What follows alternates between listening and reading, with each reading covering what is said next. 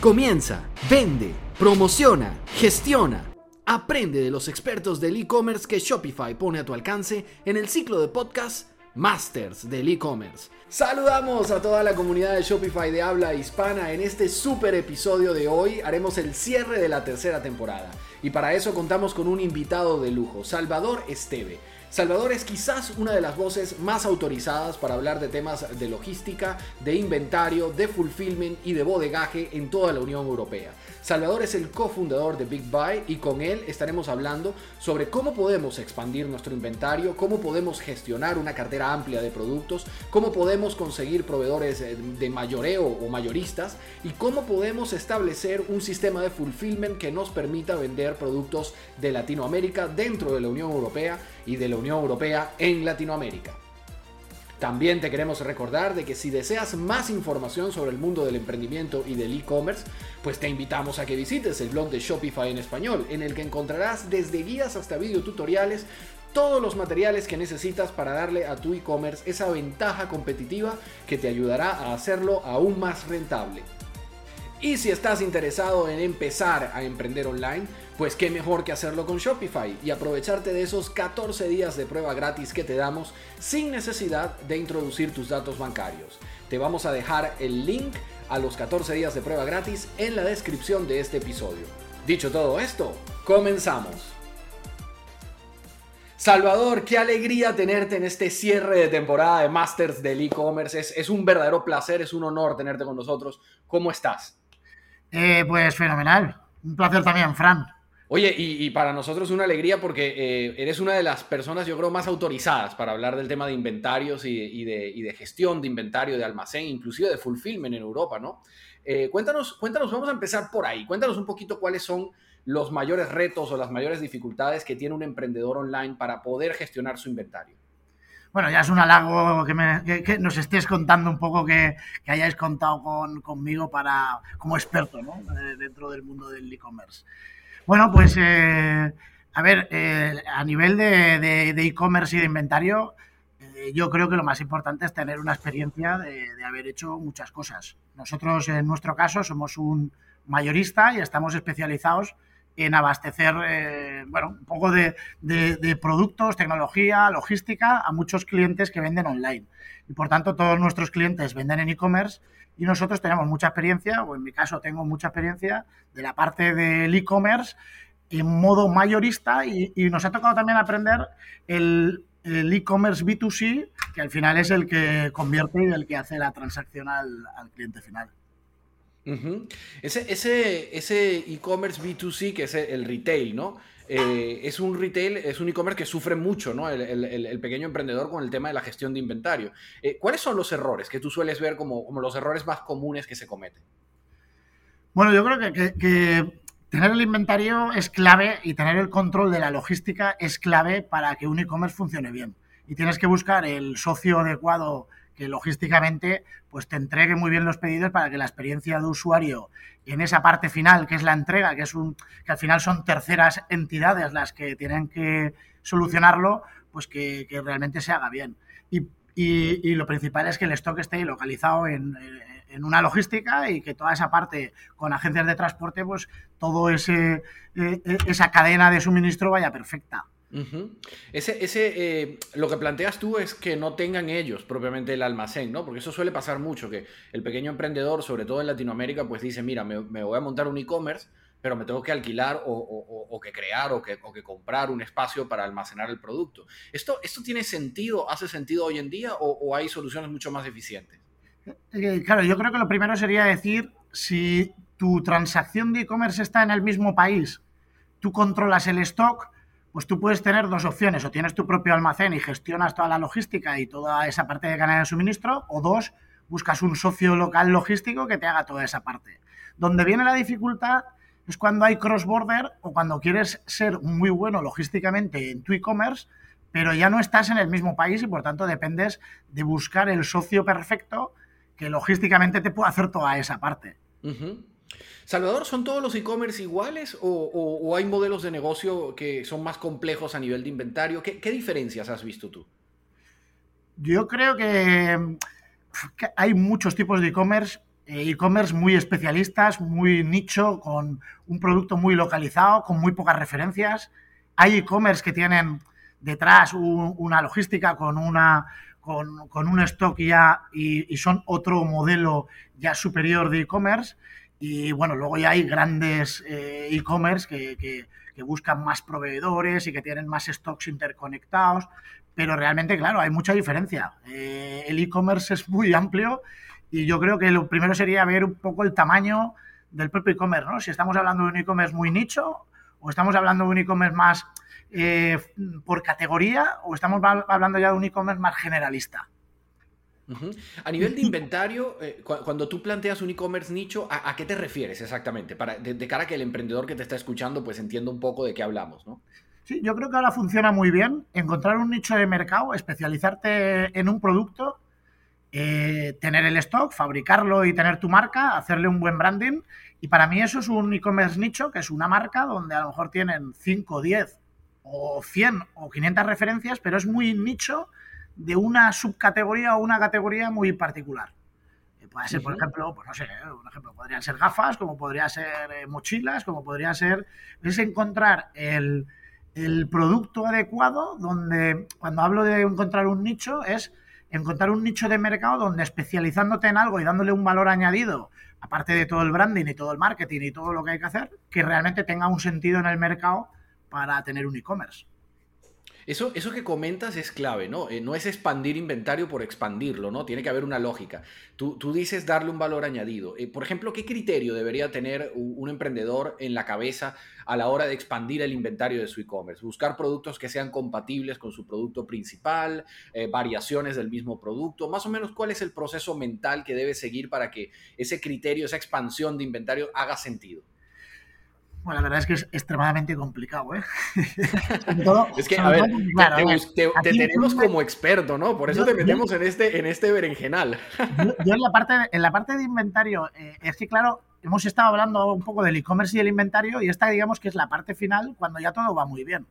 Pero cuando estás haciendo un estudio de mercado, cuando ya eh, estás intentando abrir una línea de negocio, yo creo que lo principal es saber eh, el coste de captación que vas a tener para poder convertir esos pedidos y luego ya la parte logística, inventario y todo lo demás llega después, ¿no? Creo que hay una parte muy importante que es que el mundo está cambiando a una velocidad de vértigo, el mundo online va a, un dinamismo eh, muy rápido y hay que estar extremadamente abierto a explorar todas las formas de captación existentes, bien por redes sociales, bien por eh, todo lo que hagas satelital en SEO, en posicionamiento al e-commerce, pero creo que lo que más influye en el éxito de un e-commerce está en acertar que el coste de captación eh, pueda ser convertible, convertible a toda la operativa después logística y obviamente de envío. Por eso, eso, esa parte que comenta Salvador es, es clave, ¿no? Porque muchos emprendedores de repente no lo toman en cuenta. En el coste, pues evidentemente hay que agregar todo lo que tiene que ver con la logística, no, no solamente con, el envío del paquete como tal, sino con el bodegaje, el almacenamiento, eh, toda la, parte de paquetería.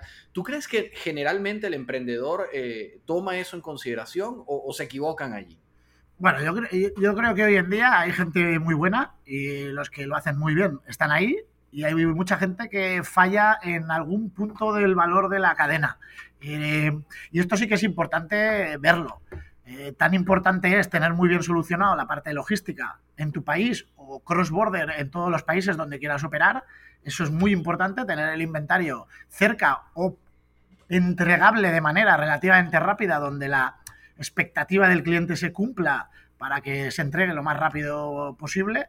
Pero es mucho también o más importante toda la parte anterior de saber qué productos son los que vas a vender, qué nicho de productos son los que vas a fabricar o los que vas a, distribuir e intentar eh, analizar que los costes que vas a tener operativos o de captación para que se convierta en tu e-commerce, pues realmente salga rentable para que todo esto sea un éxito. Oye, Salvador, este, este no es un episodio normal, este es el cierre ya de la tercera temporada, entonces vamos, vamos a estar hablando un poquito del futuro, que normalmente pues no hablamos tanto así del futuro, siempre lo tocamos, pero no tanto. Desde tu experiencia como experto en logística, como una persona que está bregando, que está trabajando todos los días con esto, ¿Cómo ves tú el tema de lo de los contenedores y de la crisis de los contenedores? Es decir, eh, eh, en el 2022 eh, se avisora problemas otra vez en los puertos, puede haber retrasos en las entregas de los pedidos. ¿Qué, qué debería hacer un emprendedor o, un e-commerce para, para, prevenir esto? Uf, esto es como tener una bola de cristal, es imposible, porque este año, por ejemplo, 2021 ha sido muy complicado, pero al mismo tiempo quien ha tenido experiencia y quien ha tenido, eh, digamos, eh, algo más de control en la, posibilidad de cargar en contenedores, pues han habido problemas, porque han habido muchos problemas y sobre todo retrasos, pero los que fabricamos algunas cosas en, China hemos conseguido al final cargar en los contenedores, hemos tenido que subir precios porque las materias primas han subido, porque todo ha subido, y, y se han podido hacer cosas. Yo creo que lo que hay que hacer es tener una previsión mayor y aquí es muy, muy, muy amplio esto que voy a decir, porque está claro que un pequeño emprendedor que realmente eh, pues importe o fabrique un producto, lo que tiene que buscar es eh, fusionar, fusionar el posible retraso o los posibles problemas que van a ir viniendo y que posiblemente eh, sigan estando en el 2022 con intentar balancear de alguna manera que no dependa absolutamente todo de que todo se entregue a tiempo y al precio que estaba previsto. Eh, hay mucha gente que está empezando a fabricar en otros sitios, ¿no? Porque muchas veces eh, cuando empiezas a vender algo en e-commerce, pues el primer, muchas de las veces pues acabas importando de, China, pero hay y empiezan a haber otras soluciones de buscar productos en otros sitios para paliar un poco la, situación actual. Se, ha vuelto un poco a, a la producción local, ¿no? Sobre todo en Europa. Yo creo que poco a poco en algunos tipos de productos se está pudiendo conseguir. En otros, la verdad es que van muy por delante eh, los chinos, nos llevan muchísimos años de ventaja en fabricación, eh, no deja de ser la fábrica del mundo y, quien está cogiendo todas las materias primas del mundo y por tanto pues eh, va a costar en muchos otros productos, va a costar no fabricar allí. No obstante, cuando encuentres un nicho o cuando un emprendedor encuentra un nicho, lo que tiene que intentar es no tener una dependencia total de todo este problema de contenedores que principalmente está cuando fabricas en China. Cuando fabricas en otro sitio, este problema no está. Eh, cuando tú puedes conseguir producir otra cosa en otro sitio, desde luego eh, son otro tipo de problemas, no, el, no el de los contenedores. Pero para que aquí estamos juntando varias cosas. Una cosa es donde produces y otra cosa es si vas a hacer cross-border, cross-border a otros países una vez tienes ya el producto en un país o está en otro. Aquí habría muchas cosas juntas que habría que debatir. vamos a empezar a entrarle a esa, a esa madeja, ¿no? Del, tema del cross-border y, de, la producción local y luego la exportación hacia otras regiones. Eh, desde el punto de vista de Latinoamérica, de los emprendedores que están ahora en México, sobre todo, es muy complejo, por ejemplo, hacer fulfillment en la Unión Europea desde México. ¿Cómo, cómo pudiesen orientarse? ¿Qué tienen que buscar? ¿Cuál es el tipo de, de solución que necesitaría un emprendedor mexicano para poder hacer llegar sus productos a cualquier parte de Europa? Bueno, es muy complejo para un mexicano y es muy complejo para, para, cualquier país que esté en Europa. ¿eh? En España también es extremadamente complejo. Es, complejo en general. Europa, Europa no tiene nada que ver con Estados Unidos. Europa es un mercado muy fragmentado con 20, y pico países y cuentas, de, bueno, 26 países ahora en la comunidad europea donde hay una libre circulación de mercancía algún país más que está agregado, como pueda ser, por ejemplo, Suiza, Noruega o UK ahora, que está fuera de Europa, y hay una dificultad muy, muy ardua de poder circular la mercancía por dentro de esos países, porque hay que pagar eh, aduanas, no vale hacer un envío con una agencia normal, tienes que hacer un montón de, papeleo, ¿no? creo que lo más importante cuando una empresa de México quiere entrar en Europa o cuando una empresa, por ejemplo, nosotros estamos en España, ¿no? Una empresa de España quiere tener mercancía en el resto de países, es eh, ordenar cuál es el objetivo final que se quiere conseguir. Porque en el caso de Europa se puede empezar en, eh, metiendo o almacenando la mercancía en, un país y desde ahí prácticamente se puede distribuir en dos, tres días en casi toda Europa y un poquito más alejado como máximo en cinco días. Teniendo la mercancía en una buena logística, se puede cubrir una buena expectativa del consumidor y que la experiencia de usuario sea buena. Eh, creo que, por ejemplo, a diferencia de Estados Unidos, que sí que pueden encontrarse entregas más rápidas, poniendo la mercancía quizá en dos puntos o, en un punto central, en Europa lo tenemos un poco más, más difícil. Hay que intentar buscar el socio logístico ideal con un primer arranque o una primera fase que sería, oye, no voy a entregar en 24 horas en todos los mercados, pero la expectativa puede ser óptima para que la experiencia de usuario pues, eh, sea un éxito, ¿no? Que, que, puedas entregar en dos, tres días en la mayoría de sitios y con mucho en cinco en el, en el resto. Y hay que buscar quizá, el socio perfecto en, en, en, un punto y luego ya más adelante lo que no existe todavía a a gran escala en Europa, es el partner perfecto que te mueva toda la mercancía por toda, por toda Europa en todos los almacenes, porque creo que ni lo hay, ¿no? Porque no hay, no hay presencia logística, eh, una buena presencia logística en todos los países para poder dar un buen servicio. Eso, eso era precisamente lo que te íbamos a preguntar, ¿no? Porque eh, de repente mucha gente dice, pues mira, si ya cumplo con la normativa para vender mi producto en España, desde México, pues al cumplir con la normativa de España, de una forma u otra cumplo con la normativa de toda la Unión Europea.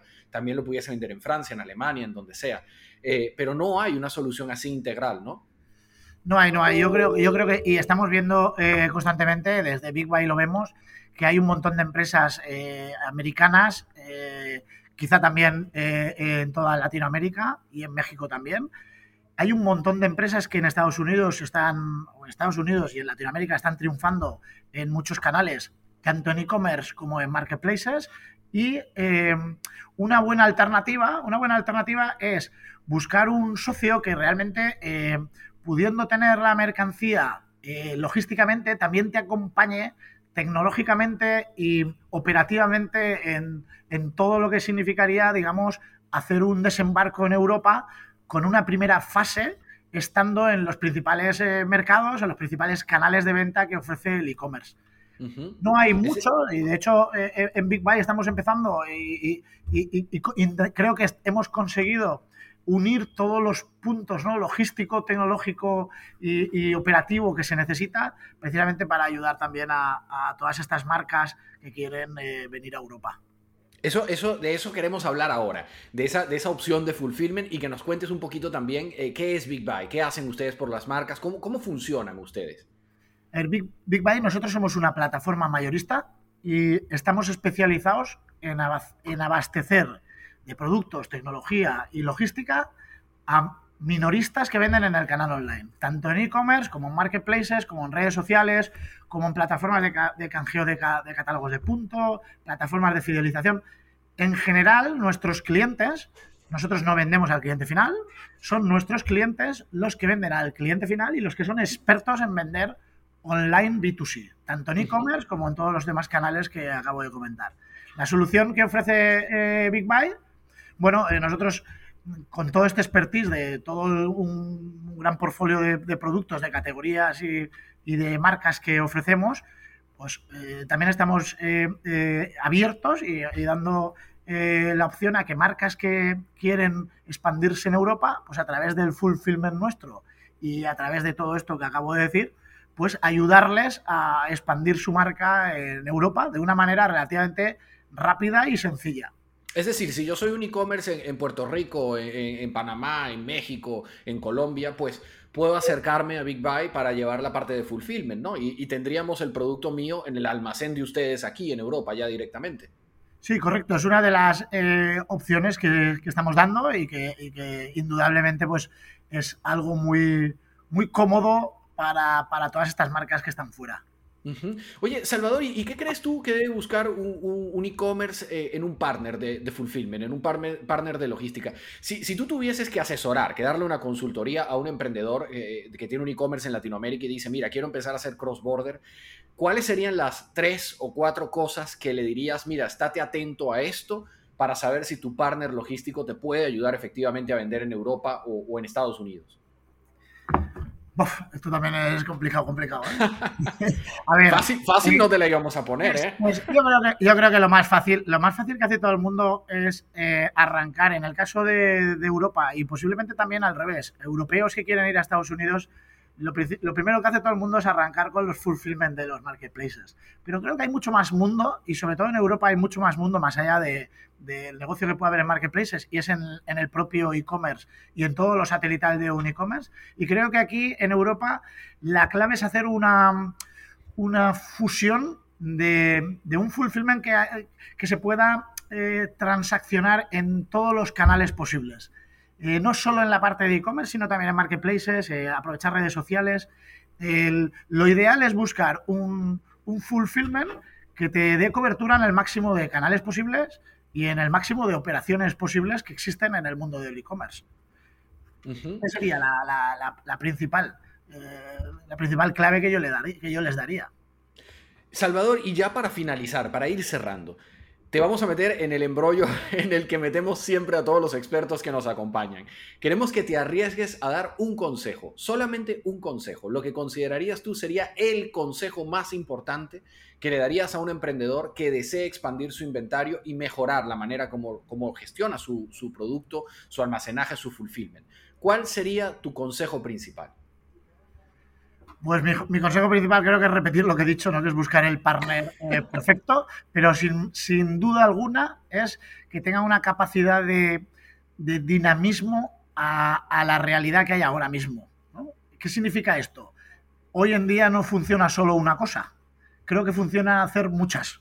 Y en el mundo del e-commerce nos hemos dado cuenta que, que ya no vale solo una estrategia, hay que hacer muchas estrategias y lo principal es encontrar el partner perfecto que te dé esa cobertura, en el caso de Europa, en todos los países, en, todas, en todo este, digamos, embrollo de países fragmentados que es el propio Europa y sobre todo el poder, el, confiar que en Europa eh, hacen falta, bueno, en Europa y ya en el mundo hacen falta ya estar abierto a, a probar todos los nichos que llegan.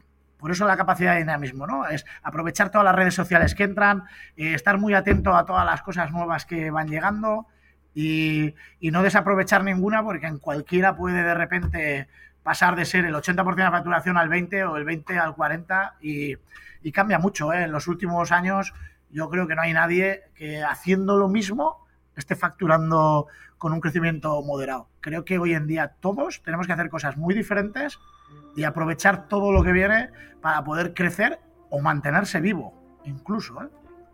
No queremos despedir este episodio sin agradecerles por habernos acompañado una temporada más en Masters del e-commerce. Y recordarles que a partir del 15 de enero comenzaremos con la nueva temporada de Masters del e-commerce. Una temporada que trae muchos cambios y en la que vamos a tener el placer de contar con Pancho Mendiola el grandísimo Pancho estará con nosotros acompañándonos en múltiples episodios y copresentando este programa para que aprendamos, nos formemos y descubramos las historias, los consejos y las experiencias de los expertos en el mundo del e-commerce a nivel mundial. Pero tranquilos, mientras arranca la nueva temporada no los vamos a dejar solos. Vamos a hacer un recopilatorio con el Top 4, los cuatro episodios más escuchados de Masters del e-commerce uno por semana en nuestro horario y programación regular, de manera tal de que mantengamos los motores calentitos para comenzar en el 2022 con otra nueva temporada de Masters del e-commerce. Muchas gracias por acompañarnos en este episodio de Masters del e-commerce. Y recuerda que en Shopify te ofrecemos un periodo de prueba gratis de 14 días al que puedes acceder sin necesidad de poner tu tarjeta de crédito, tan solo haciendo clic en el enlace que está en la descripción de este episodio. Esperamos verte nuevamente en otro capítulo de Masters del e-commerce.